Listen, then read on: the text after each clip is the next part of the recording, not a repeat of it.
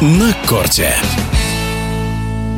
Экс вторая ракетка мира эстонка Анет Кантавейт объявила о завершении карьеры в возрасте 27 лет. Теннисистка объяснила свое решение, что из-за проблем со здоровьем она не сможет выступать и конкурировать на высоком уровне. Последним теннисным турниром для нее станет Уимблдон. 18-кратная чемпионка Советского Союза по теннису и комментатор Анна Дмитриева в эфире радиодвижения вспоминает карьеру своей тезки.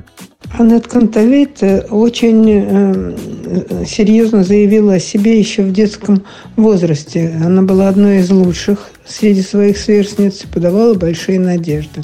Вполне реализовать эти надежды ей не удалось. Был лишь период э, продолжительностью год-два, когда она тренировалась под руководством Дмитрия Турсунова, когда Контавейт сделала потрясающий рывок и вошла в пятерку сильнейших теннисисток мира. Но период этот, э, как и содружество с Турсуновым, продолжался не больше полутора-двух лет. В остальное время Аннет была среди заметных игроков, но не более того. Входила в двадцатку, в тридцатку. Ее завершение спортивной карьеры, конечно, неожиданным оказалось для всех, но э, Причины достаточно убедительны.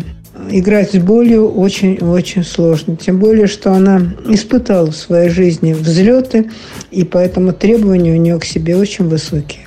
Что касается э, потери для мирового тенниса, то я думаю, что мировой теннис э, ее уход почти и не заметит. А вот для эстонского тенниса это большая потеря. Потому что в Эстонии вообще всегда любили теннис, э, и прежние времена, и сейчас к нему есть особое отношение. А игроков э, такого уровня вырастить очень непросто. Может быть, Кантавейта, расставшись с профессиональной игрой, станет э, тем тренером, который сумеет подготовить своих соотечественниц для серьезных битв. Если говорить о шансах Аннет на предстоящем Умблдоне, то я бы никак не расценивала ее участие э, среди тех, кто претендует на высокие позиции.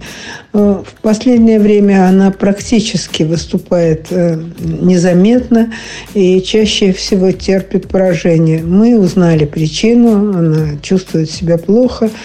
Ну, может быть, она к Уимблдону, как к своему последнему турниру, постарается подготовиться особенно, но особенно ждать э, больших успехов от нее не приходится. Но это будет прощание, и, как всякое прощание, оно немножко грустно.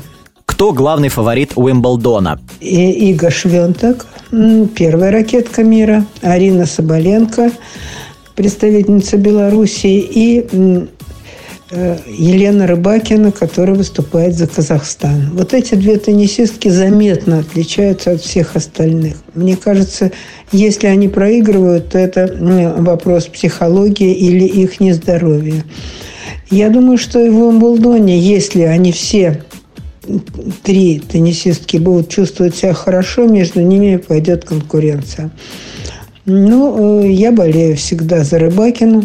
И, на мой взгляд, самыми интересными являются Рыбакина и Соболенко. Они играют активно, ярко, эффектно и, если в хорошей форме, то и успешно.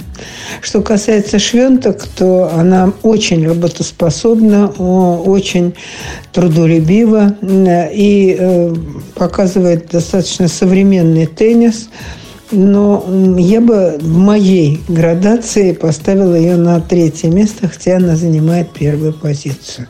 В эфире спортивного радиодвижения была 18-кратная чемпионка Советского Союза по теннису и комментатор Анна Дмитриева.